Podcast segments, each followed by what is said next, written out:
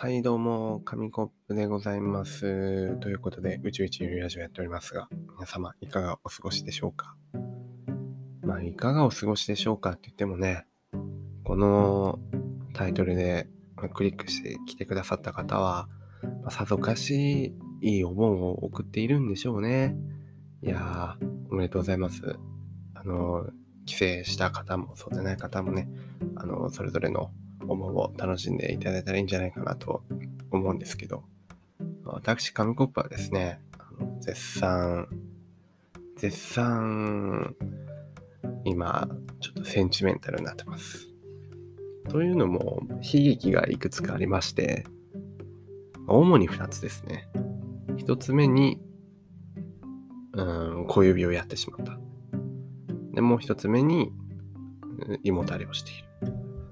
で、もう今日尺的にね、あの、2本話せるか微妙なので、まあ、話せなかったら次回に繰り越しますけど、小指をね、やった話からしましょう。そう、小指をやった。小指をやったというと、何をイメージしますか？まあ、大体はね、タンスの角に小指をぶつけた。まあ、ありますけど、そっちじゃないんですね。うん手です。手の、特に右手の小指をやりました。で、やったっていうとね、まあ、ちょっと難しいんですけど、もっと具体的に言うと、爪が、爪がいった。ね。うん爪が剥がれかけたみたいな。まあでも、そんなあれですよ。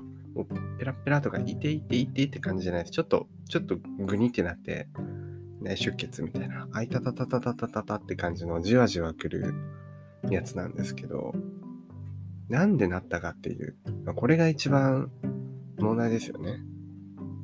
で、まあね、これね、なん、なんで話したらいいのか難しいんですけれども、シャドーピッチングをやってたんですよ。こうね、なんか持ってボール投げる振りみたいな。ちょうどね、今甲子園やってますけど、家で見てますか？ゴロゴロしながらね、甲子園を見るお盆、ああ、夏っぽい。で、甲子園やってるじゃないですか。でそれも見てますし、プラス、あの、熱湯甲子園っていうね、盛り上がる番組あるんですよ。また、甲子園の裏側をね、書いてたり、なんかね、放送してたりして。あーって、ちょうど見終わった30分くらい後ですかね。お風呂を入るために、シャワー浴びるために、こう、シャツとパンツと、もうこう、右手に持って、で、うろちょろしててですね。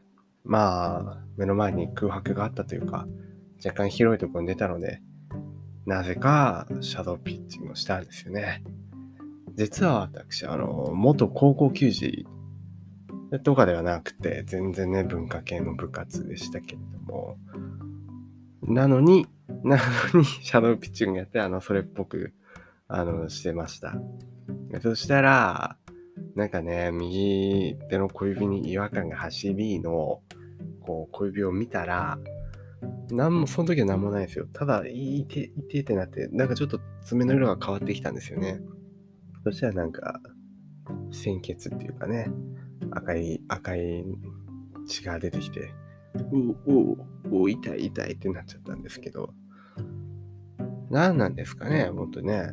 もう何なんだよって言いたくなりますけど、最近、ほら、あの、佐々木朗希選手、ね、令和の怪物こと佐々木朗希選手も、ねプロ野球で頑張っているし、すごい、ね、記録も出されていますけど、豆できたってね、ちょっと前ニュースになってね、豆できたから、ちょっと休んでるみたいなニュースになってましたね。で、やっぱプロ野球選手でもね、豆できたらやっぱ潰れたら痛いんですよ。もうボールね、ボール、特にボール投げる人なんて特にね、そうなんで、もう小指ね、痛い。だから、痛いから、その、まあ、佐々木選手と、これでやっとなんか同じ気持ちになれたのかな、みたいな、ちょっとアスリートの苦悩をね、感じました。こんな、こんなに言ったら怒られるかもしれないけど。でもやっぱなんか怒られたのかなっていうのはあると思うんですよ。誰に怒られたかっていうと、いや、野球の神様ですよね。どこにいるかわからない野球の神様が、お前毎年夏に甲子園になった時だけ、な熱狂したり、オールスターゲームとかになった時だけプロ野球見たりとか、まあ、ほんと調子いいなっつってミハミハだなみたいな感じでミーハーがやっぱそのシャドーピッチングとかねそういう領域に踏み込んでしまうとちょっとなんかねバチが当たったのかなと。お前はリスペクトは足らんみたいな感じで小指をやられたのかなと思うとまあ納得できないわけでもないです。でもね怪我は痛いんですよ本当に痛いなんか爪が痛くて、お風呂入ってる時も染みましたけど、今もうね、あの絆創膏を縦に巻きました。どう、どう絆創膏を巻こうかも悩んだんですよ。横にぐるぐるね、巻いてもいいんですけど、それだと爪が出るよなって、水染みて痛いよなって思った時に、まあ、考えたのが、こう指をね、皆さん人差し指出して見てみてください。人差し指の横をこうぐるぐる巻くんじゃなくて、爪の横をね、横巻きにこう縦にペラッとあの指の表側から裏側までこう縦に絆創膏をペタッと貼った感じです。まあ、そうするとねあのどうなるかっていうとなんか不自然な小指うん。あでも不自然じゃないですね。小指っぽくなりますね。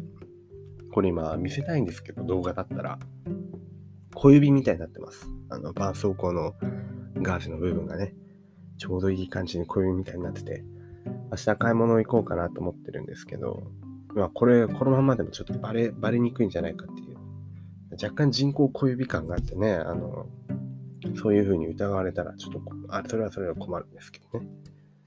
で、何の話をしてるかっていうと、怪我が痛いと。ね。ん普段はもうザ男って感じのね、もう男らしくてしょうがない、かっこいい紙コップなんですけど、怪我をした途端にね、あのー、急にちいかわみたいになるんですよ。ちいかわのようにね、こう、なんか弱々しくなって、もう泣きながら今日も半泣き、半べそになりますよね。そんな感じであの泣きながらシャワー浴びてましたけど。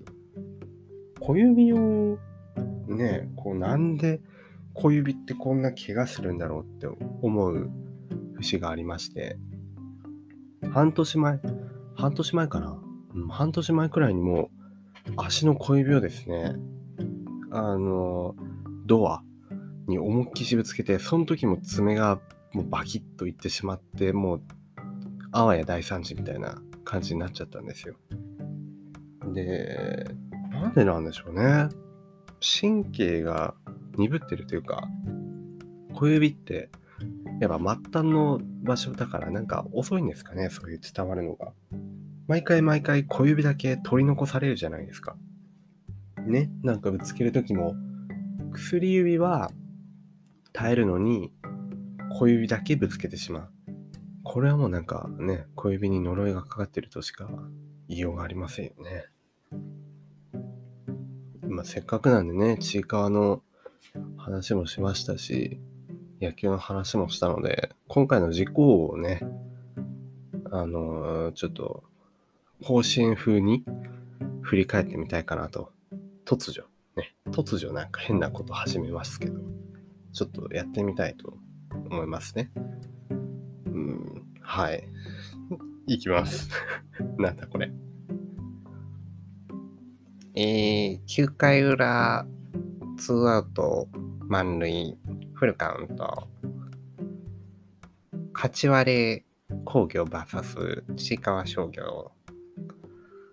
ピッチャーのちーくん、大きく振りかぶって、ボールを投げる。おっと、ボールがそれる。変な方向に行ってしまった。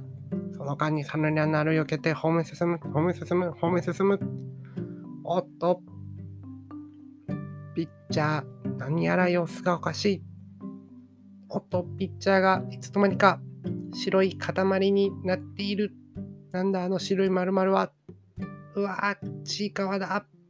ちいかわが、怪我をしたピッチャーがちいかわになって、うずいている。うう、うう、あ、あ、あ、あ、う、あ、あ。ちいかわ工業、ちいかわを出したことで、優勝です。石川工業の勝利。え、なんだこれ。まずいっす。許してください。これは、あの、深夜なんですよ。深夜。今、3時、3時です。今日はね、お盆初日で、いろいろやってたんで、しょうがないです。怪我もするし、急に変ななんかコントみたいなの始めるし、うん、な、なんな、なんなんですかね。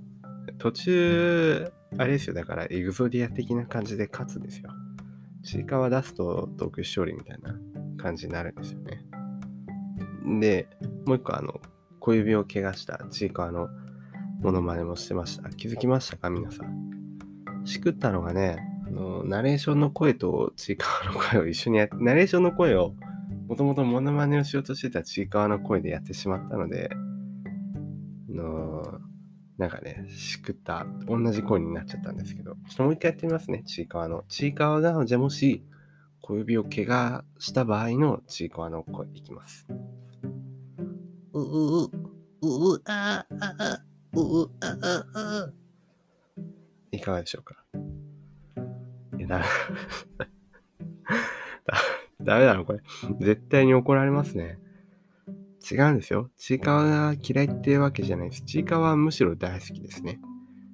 ちいかわはめっちゃハマったんですけど、あだからハマってしまって、その声質は全然似てなくても、モノマネをしたくなっちゃう。ね、くらいちいかわが好きってことですよ。はい。で、まあ、お時間ね、いい感じというか若干オーバーしてるので、ここら辺で終わりにしようと思いますが、あ何の話した後ですかね。とりあえず、深夜テンションです。良いお盆を過ごしましょう。See you again.